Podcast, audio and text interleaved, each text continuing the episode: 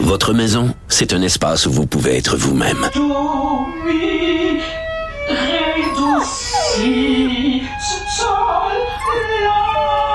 Elle mérite d'être bien protégée et vous méritez d'être bien accompagnée. Trouvez la protection la mieux adaptée à votre maison avec Desjardins Assurance et obtenez une soumission en quelques clics sur desjardins.com.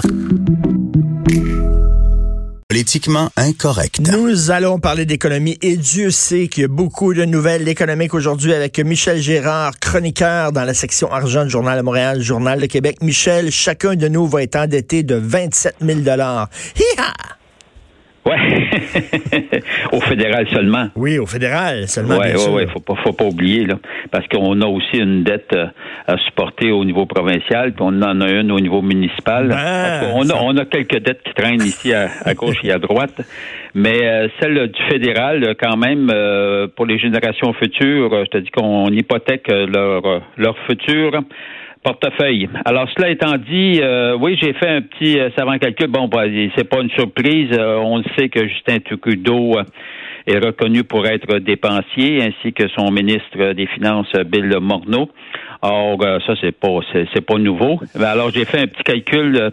lui, tu vois, il est arrivé au pouvoir en 2015, en octobre 2015. Alors, depuis de 2015, son arrivée au pouvoir, aller jusqu'à pour les projections là, des cinq prochaines années là, en, l'an 2024. Euh, total de, des déficits euh, de Justin Trudeau, 175 milliards de dollars. Bon, ça va augmenter la facture, c'est-à-dire la dette fédérale. Quand on parle de dette fédérale, on parle strictement de la dette des déficits accumulés. Là.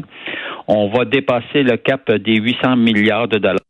là, un petit calcul, une petite règle de trois par rapport au nombre de, contribuables. Alors, ça revient à 27 000 par tête de contribuables. Ben, mais, Michel, mais Michel, est-ce qu'on nous dit, là, on essaie de spinner ça en disant oui, mais le ratio endettement versus PIB, il n'est pas si élevé que ça?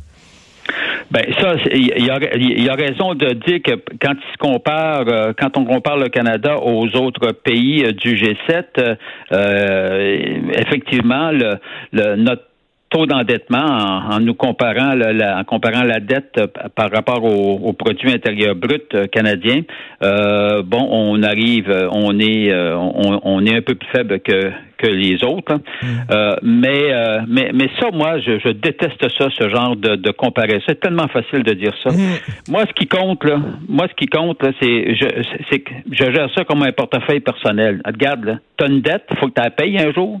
Alors, puis là, ça va bien, là, parce que là, il se, il se vante, évidemment, on, euh, Justin Trudeau et puis son ministre euh, Bill Morneau, euh, ils jouent les fanfarons en disant Ouais, ouais, ouais, c'est pas grave, là, on augmente les déficits, mais c'est c'est gérable, c'est leur expression, c'est très gérable. Et puis aussi, on profite de leur on profite de l'heure pour pour dépenser davantage parce que les taux d'intérêt sont très faibles. Hey! Qu'est-ce qui, combien tu, à combien tu penses que le taux d'intérêt va être dans 5 ans, 8 ans? Tu n'es pas capable ben de le savoir. C'est ben pas même que ça marche, ça. La preuve de ça, c'est qu'il n'y avait pas un chat d'économistes qui avait prédit la forte baisse des taux d'intérêt euh, euh, à partir de à partir de 2004-2005. Il n'y a personne qui avait qui, l'avait prédit une si forte baisse. Or, euh, fait qu'on aurait de me charrier pour dire il n'y a pas de problème. le problème, c'est que puis en plus, là, c'est qu'il faut évaluer aussi la qualité, entre guillemets, façon de parler, la qualité du déficit qu'on crée. Est-ce que c'est parce que c'est pour payer la facture du lendemain ou bien si c'est pour des gros investissements en infrastructure?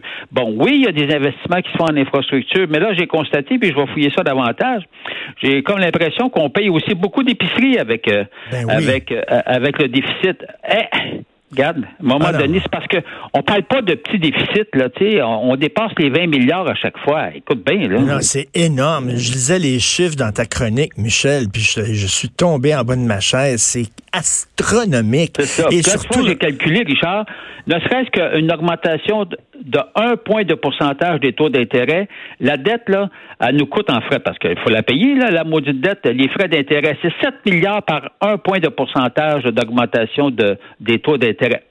7 milliards de, dollars. Alors, puis là, actuellement, là, tu vois, on est au freeze, ça nous coûte actuellement autour de 25 milliards. Mais quand tu payes 25 milliards juste pour défrayer tes frais d'intérêt, tu rends pas service à personne, là. C'est 25 milliards de gaspillage, là, en guillemets, là. Alors, euh, je peux bien croire euh, qu'évidemment qu'on paye pour des infrastructures, puis qu'on a besoin de, évidemment, de, de, modifier nos, nos, infrastructures, de les moderniser. Mais, euh, mais comme je te dis là, il y a beaucoup, une grosse partie du déficit, c'est pour payer, ben payer l'épicerie. Et écoute, autre chose, la réforme des tarifs d'Hydro-Québec va frapper les ménages à faible revenu. Ben oui, ça c'est l'IRIS. L'IRIS, c'est l'Institut de recherche et d'information socio-économique. Là. Mm-hmm. Alors, et cet institut-là, euh, bon, a fait une analyse de, la réforme parce que Hydro-Québec a réformé ses tarifs, notamment à partir de 2017. Puis là, on poursuit évidemment la réforme. Là. On l'a vu avec les changements qui vont être apportés par euh, le, le, projet de loi 34 qui, qui a été adopté. Là.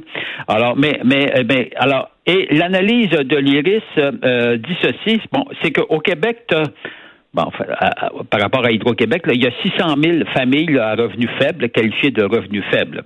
Donc, ça veut dire que c'est des familles qui en arrachent là, euh, à chaque fin de mois. Alors, mais sur les, les il y a 60, les deux tiers de ces familles-là sont perdantes par rapport à la réforme, parce que la réforme qu'on avait débutée en 2017, elle était pour favoriser théoriquement les gens à faible revenu. Le, problème, c'est que les deux tiers sont, chiffre à l'appui, les deux tiers ont été défavorisés par euh, la réforme des tarifs que, l'on a mis en place. Alors, euh, mettons qu'on est passé à côté de l'objectif. Alors, puis là, puis là, le pire, c'est qu'avec la, la le nouveau projet de loi 34, où maintenant, tu comprends-tu, on a décidé qu'on augmentait les tarifs d'électricité en fonction du taux d'inflation, alors que dans les années précédentes, on avait des hausses inférieures ben au taux d'inflation.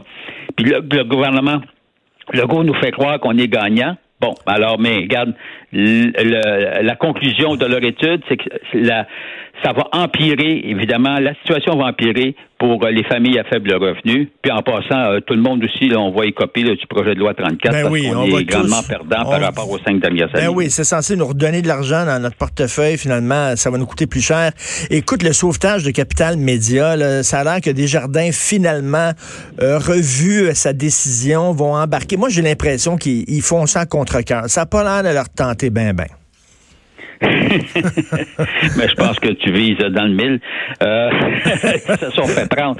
Leur refus, euh, puis tout le dossier, évidemment, toute la façon dont ça a été étalé dans, dans les journaux. Euh, alors, euh, non, non, des, des jardins. Je suis pas sûr que des jardins arrivent là avec un enthousiasme débridé. Mais toujours est-il. Bref, ils ont quand même décidé de revenir sur leur décision, puis finalement passe-moi l'expression, d'embarquer dans le bateau euh, de, de, Capital Média. Je leur souhaite euh, bonne chance hein, si on réussit à si on réussit à sauver euh, les six médias en question, le Soleil, le Quotidien, le Nouvelliste, le Droit, la Tribune, puis la Voix de l'Est, tant mieux.